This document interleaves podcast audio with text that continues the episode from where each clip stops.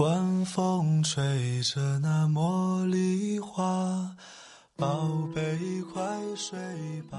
每一天，我们的生活忙碌复杂，希望此刻的你卸下全部的面具和盔甲，呼吸一下新鲜的空气，让心灵放个假。也许我的声音不够动听，但我的心足够真诚，希望能够带给你安静与祥和，在快速的节奏中。缓慢的生活，爱自己，爱人生。我是南方，愿我的声音与你一同成长。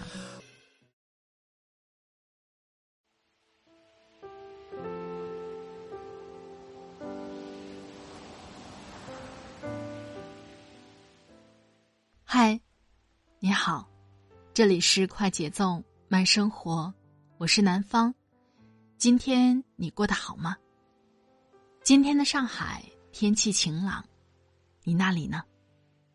今天想跟你分享的文章是来自作者桌子先生的《江一燕谈往事痛哭》，父母等孩子的道谢，孩子却在等父母的道歉。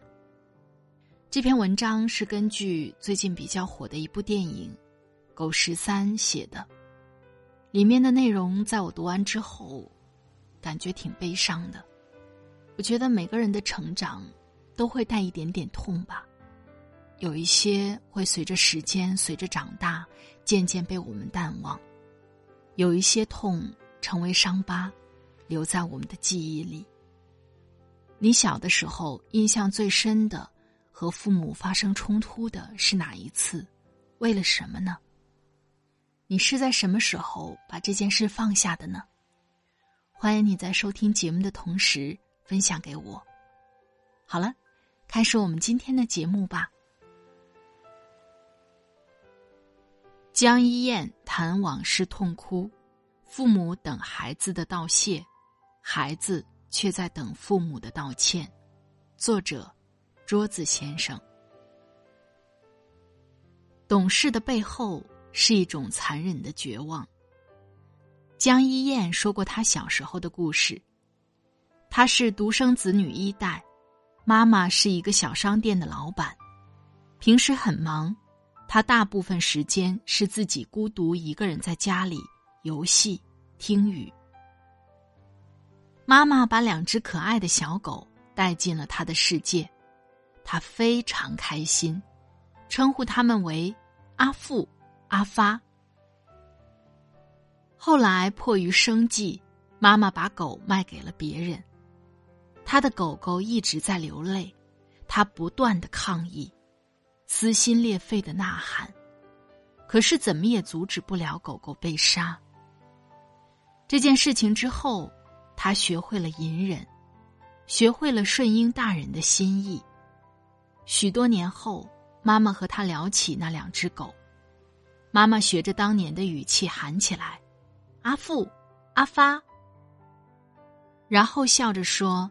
只要一喊，他俩就会风一样的从山上狂奔下来报道。就那一瞬间，江一燕情绪崩溃，红了眼圈儿。妈妈，你别说了。在大人的眼里，不过是一句玩笑话，可是，在孩子的眼中，这就是一个无法愈合的伤疤，永远也不能碰。这个故事是江一燕作为观影嘉宾，看完电影《狗十三》之后的一个情绪失控点。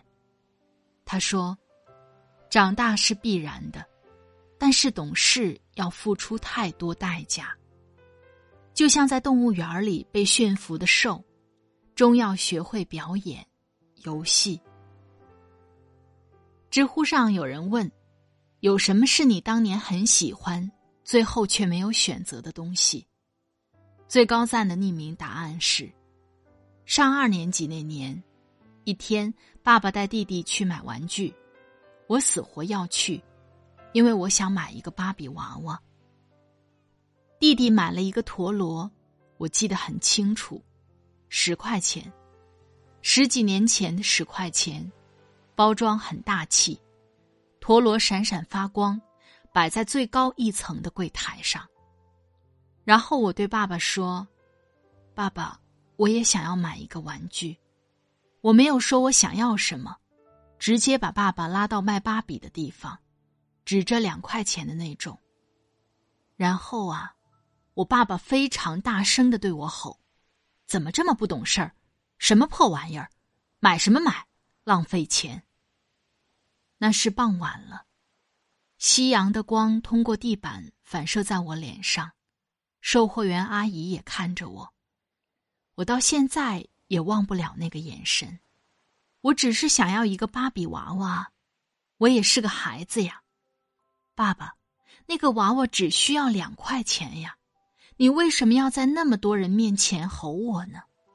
我没敢要七块钱那种，我要的只是一个两块钱的，你为什么不给我买呢？或许，在他父亲的眼中，女儿长大了，就不应该要玩具了。就应该要懂事，要让着弟弟，不要什么都和弟弟争。可是他只是一个八岁的孩子啊。隔着屏幕，我真的很想抱抱那个被父亲吼着、被逼着不断懂事的小女孩。有人说，成长是一个缓慢的过程，但其实啊，成长往往只是一瞬间。每一场成长。都是凶杀案。这是电影《狗十三》海报上面的一句话。十三岁女孩李纨喜欢的是物理，父亲强行把她的兴趣改成英语。为了补偿女儿，给她买了一条狗。等到狗和女儿产生了感情，又企图把狗丢弃。李纨数次抗争，最后迎来威严父亲的一顿暴打。那个场景很熟悉。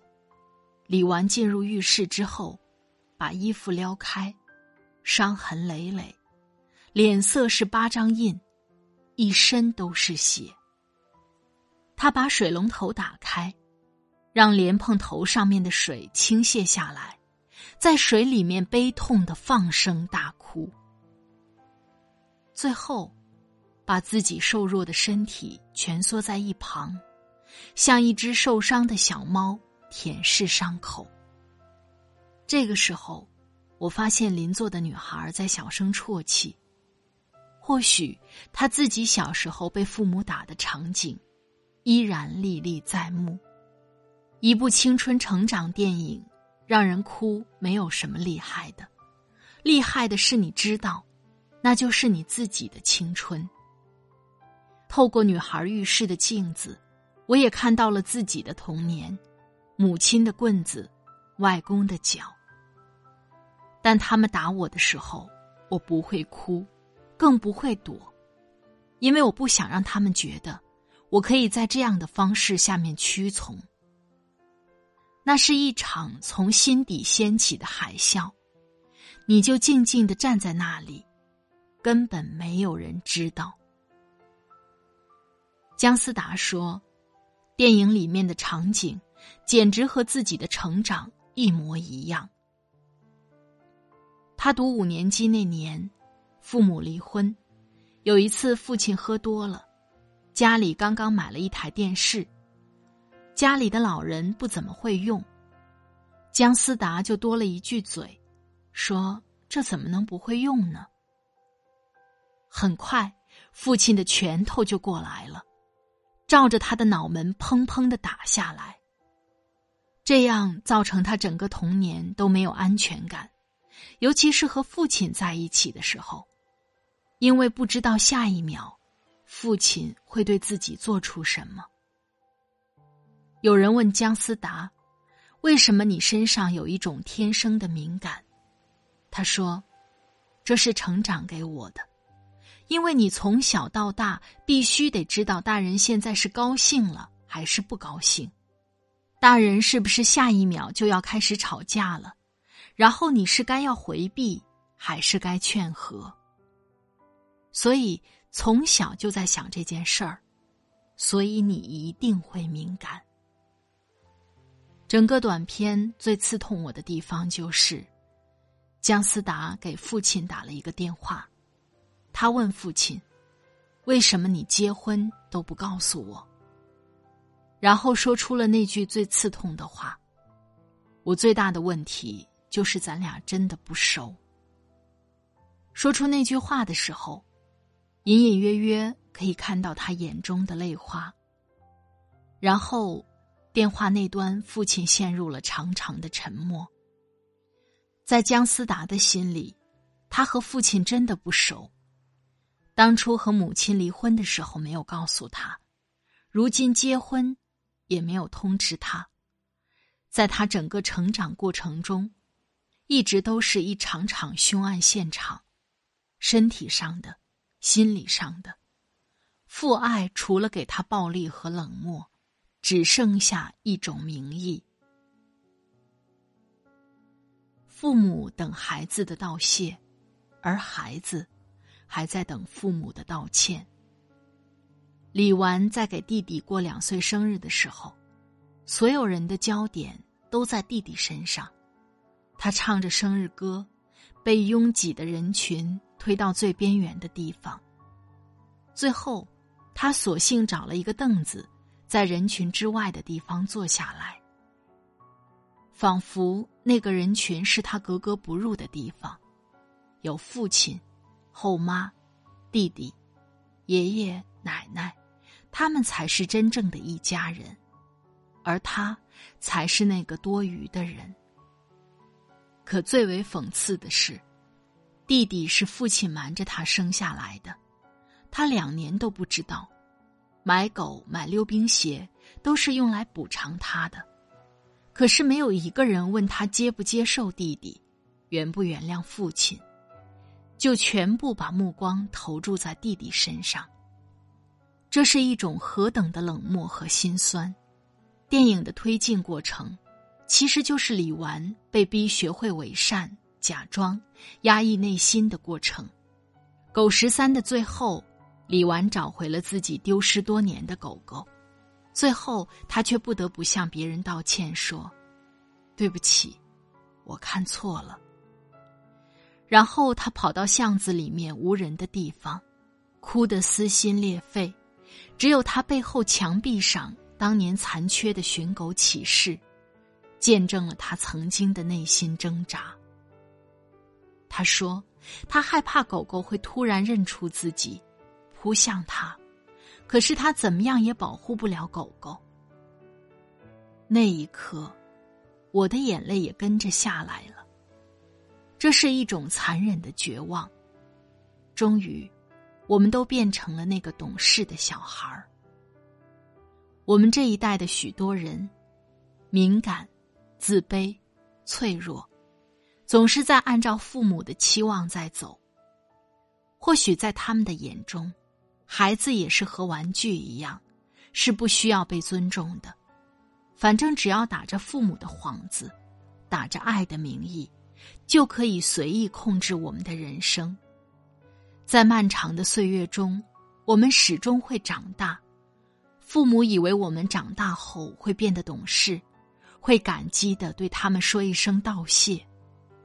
可是，我们一直一直都在等父母对当年的伤害说一声道歉。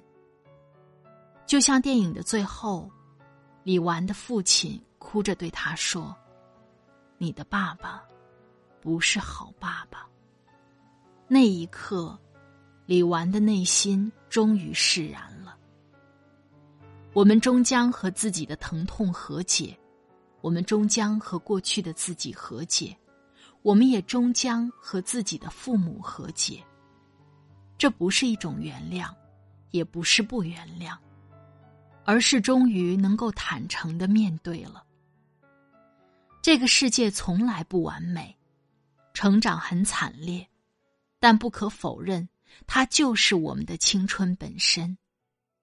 我所期盼的是，虽然事实是这样，但当房子暗下来的时候，不要诅咒黑暗，你要起身去点亮一束光。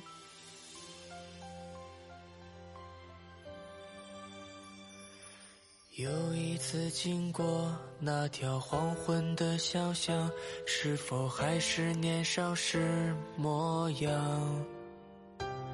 走过倔强与孤独的伤，才温柔了目光。起风时候，藏起心事的人说，青春像昏睡一场。回望这漫长岁月的时光，太多话没有讲，不曾忘那时候。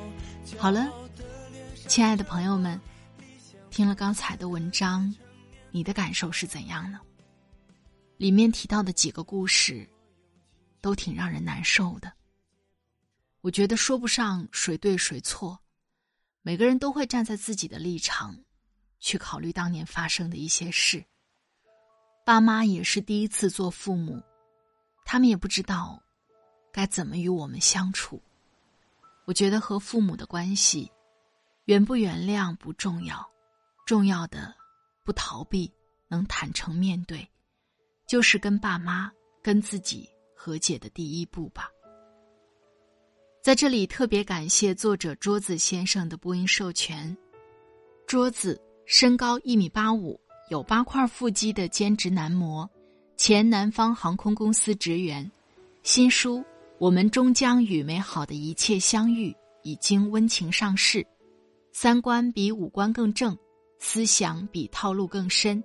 他的微信公众号、新浪微博都是桌子的生活观。快节奏慢生活是在每周二、周五、周日的晚上更新。如果你喜欢我的节目，喜欢我的声音，欢迎你点击订阅我的专辑，第一时间收听温暖。我的微信公众号“听南方”也会发布节目文稿哦，欢迎你的关注。